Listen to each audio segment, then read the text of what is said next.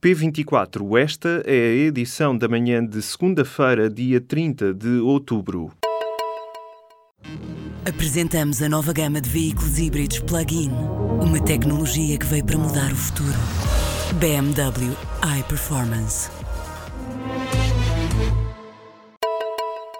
O Primeiro-Ministro admite que se subestimaram os riscos de incêndio na primeira quinzena de outubro. Em entrevista à TVI, a primeira desde o fatídico dia 15 de outubro, António Costa reconhece as falhas. Houve uma subestimação dos riscos da primeira quinzena de, da primeira quinzena de outubro e, e que, aliás, se mantém até este momento. Nós estamos com as temperaturas que estamos, os meios, entretanto, foram, foram reforçados e houve seguramente eh, carência de meios. Já no que diz respeito ao aumento do déficit por causa do apoio às vítimas da tragédia dos incêndios, o Primeiro-Ministro garantiu que as contas do governo não serão prejudicadas. Estamos eh, convictos que não. Eh, primeiro, porque as próprias regras da União Europeia dão um tratamento diferenciado a medidas de natureza excepcional como são estas. Em segundo lugar, porque temos procurado assegurar mecanismos de apoio que não contabilizam para o déficit. Sobre a admissão da Ministra da Administração Interna, António Costa não quis responder se foi a consequência dos avisos do Presidente da República. A Senhora Ministra da Administração Interna eh, fez o trabalho que tinha eh, combinado fazer, que era preparar as reformas e os documentos que foram aprovados no Conselho de Ministros no sábado, no sábado seguinte, entendeu, eh, numa circunstância própria, que não tinha mais condições para exercer as suas funções e em termos que eu não pude negar-lhe o direito. Se não fosse o discurso e o teor do discurso extremamente, eh, enfim, uh, duro para o governo por parte do Sr. Presidente da República, a Sra. Ministra da Administração Interna continuaria em funções. Já disse que não, vou, não lhe vou responder essa pergunta, por responder-lhe essa pergunta pressupunha responder-lhe uma outra pergunta que já não, que já, não lhe respondi já não lhe respondi há pouco. Ainda sobre a relação com Marcelo, o Primeiro-Ministro garante total empenho do Governo em contribuir para as boas relações com Belém, negando qualquer tensão com o Presidente da República.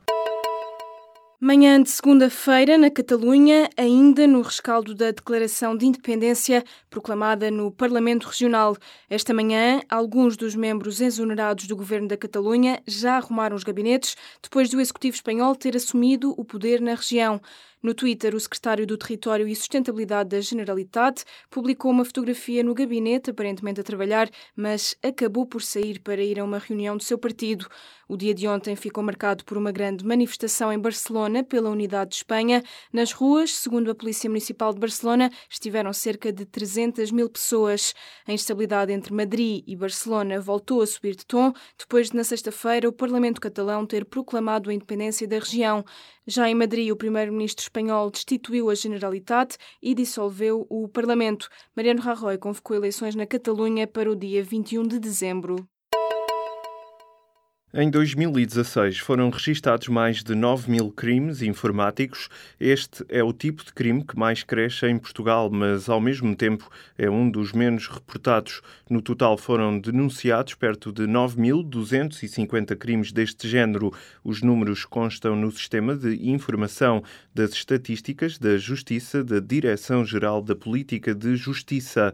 O crime mais praticado em 2016 era a ofensa à integridade atividade física. Em termos globais, nos últimos 24 anos, o número total de delitos reportados às polícias aumentou 7%, de 303 mil para mais de 380 mil crimes. O juiz da relação do Porto, que redigiu o polémico acórdão onde condena as mulheres adultas, também já reduziu a pena a uma arguída que tentou matar o marido por achar que este a traía.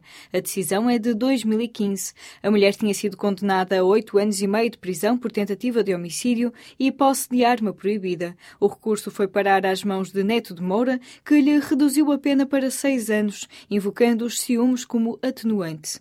Para o advogado Dantas Rodrigues, ao tomar decisões como esta, o juiz desembargador está a deturpar o que diz o Código Penal. O Tribunal pode atenuar a pena quando o crime tenha tido origem em provocação injusta ou ofensa imerecida, mas a lei está a ser mal interpretada e não só por este juiz.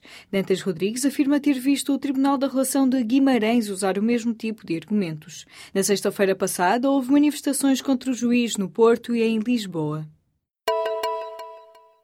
A taxa de desemprego caiu para os 8,6% em setembro. Os dados são da estimativa rápida do INE. Revelados esta segunda-feira, os números mostram também uma revisão em baixa em 0,1 pontos percentuais da estimativa que tinham feito há um mês para os 8,8%. A previsão é que em setembro tenha havido em Portugal 442 mil desempregados. Jean-Claude Juncker está hoje em Portugal. O presidente da Comissão Europeia foi convidado por Marcelo Rebelo de Sousa para participar no Conselho de Estado. Juncker vai a Belém discutir o futuro da Europa e os temas em aberto entre Lisboa e Bruxelas, como de resto é a questão do Brexit. Países como Portugal querem relações mais próximas possíveis com o Reino Unido. Além do impasse do Brexit, há ainda outros temas que certamente serão discutidos em Belém, como a NATO e a política monetária. O município de Pampilhosa da Serra, um dos mais atingidos pelos incêndios de 15 de outubro, precisa de produtos hortícolas para semear, de árvores de fruto para plantar e ainda de materiais de construção. Num comunicado enviado à agência Lusa, a autarquia do distrito de Coimbra pede ainda materiais para vedação de animais e motores de rega, tubagem e sistemas de rega. Na mesma nota, o município de Pampilhosa da Serra agradece o apoio daqueles que têm contribuído, mas apela a que se suspenda a doação de roupa. Na Pampilhosa da Serra, 262 casas ficaram totalmente destruídas, entre as 500 que foram atingidas pelas chamas, naquele que foi considerado pelas autoridades o pior dia de fogos do ano, provocando 45 mortos e cerca de 70 feridos. Os serviços e organismos públicos passam a pagar entre 45 e 55 euros pelas juntas médicas realizadas pela ADSE para verificar as baixas por doença dos trabalhadores do Estado. Desta forma, os encargos deixam de ser suportados pela ADSE, passando a ser assegurados pelas entidades empregadoras que até aqui não tinham de pagar nada. A recomendação tinha sido feita pelo Tribunal de Contas em 2015 e a medida entrou em vigor desde o último sábado. O diploma estabelece que as juntas médicas por por doença natural e a verificação domiciliária da doença passam a custar 45 euros às entidades empregadoras. Já a junta médica por acidente de trabalho terá um custo de 55 euros. A chuva vai regressar a Portugal continental a partir de quarta-feira. O Instituto Português do Mar e da Atmosfera prevê também uma descida gradual das temperaturas. Entre hoje e amanhã, o tempo vai continuar seco, com céu pouco nublado ou limpo e algum vento moderado a forte nas terras altas. A chuva, que regressa na quarta-feira, deverá manter-se até ao próximo sábado. A Agda quer que as pessoas andem a pé e de bicicleta e vai dar prémios a quem o fizer. Um projeto piloto visa incentivar a população a realizar as suas deslocações casa-trabalho-casa de bicicleta, a pé, transporte público ou de car sharing.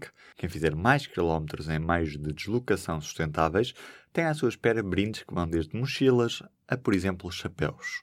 Cada município é convidado a usar a aplicação para o telemóvel, chamada Positive Drive, que conta o uso de diversos meios de transporte suaves por parte de cada utilizador, transformando assim a distância percorrida em pontos. A experiência piloto decorre em Águeda até meados do mês de dezembro.